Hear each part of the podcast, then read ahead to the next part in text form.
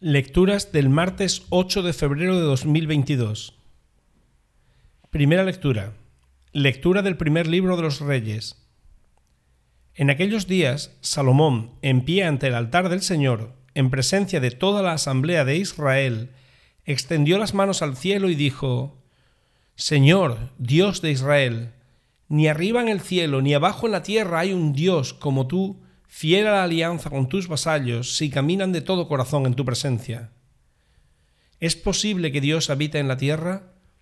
Si no cabes en el cielo y en lo más alto del cielo, cuánto menos en este templo que te he construido.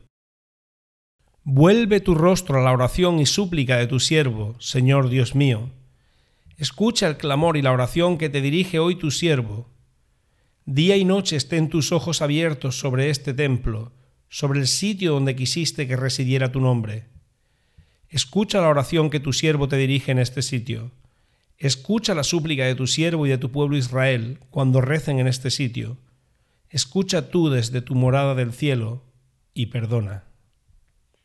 Palabra de Dios. Salmo responsorial. Qué deseables son tus moradas, Señor de los ejércitos. Qué deseables son tus moradas, Señor de los ejércitos. Mi alma se consume y anhela los atrios del Señor, mi corazón y mi carne retozan por el Dios vivo. Qué deseables son tus moradas, Señor de los ejércitos. Hasta el gorrión ha encontrado una casa y la golondrina un nido donde colocar sus polluelos.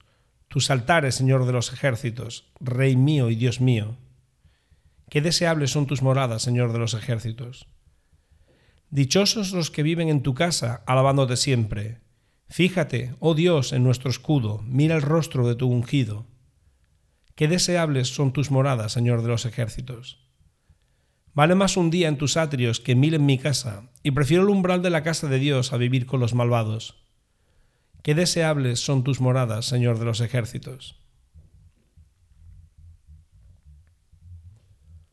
Evangelio Lectura del Santo Evangelio según San Marcos.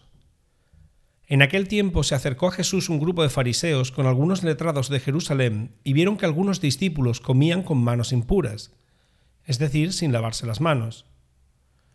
Los fariseos, como los demás judíos, no comen sin lavarse antes las manos, restregando bien, aferrándose a la tradición de sus mayores, y al volver de la plaza no comen sin lavarse antes, y se aferran a otras muchas tradiciones de lavar vasos, jarras y ollas. Según eso, los fariseos y los escribas preguntaron a Jesús, ¿Por qué comen tus discípulos con manos impuras y no siguen la tradición de los mayores? Él les contestó, Bien profetizó Isaías de vosotros, hipócritas, como está escrito, Este pueblo me honra con los labios, pero su corazón está lejos de mí. El culto que me dan está vacío, porque la doctrina que enseñan son preceptos humanos. Dejáis a un lado el mandamiento de Dios para aferraros a la tradición de los hombres. Y añadió, Anuláis el mandamiento de Dios por mantener vuestra tradición. Moisés dijo, Honra a tu padre y a tu madre, y el que maldiga a su padre o a su madre tiene pena de muerte. En cambio vosotros decís, si uno le dice a su padre o a su madre, los bienes con que podría ayudarte los ofrezco al templo, ya no le permitís hacer nada por su padre o por su madre, invalidando la palabra de Dios con esa tradición que os transmitís, y como éstas hacéis muchas. Palabra del Señor.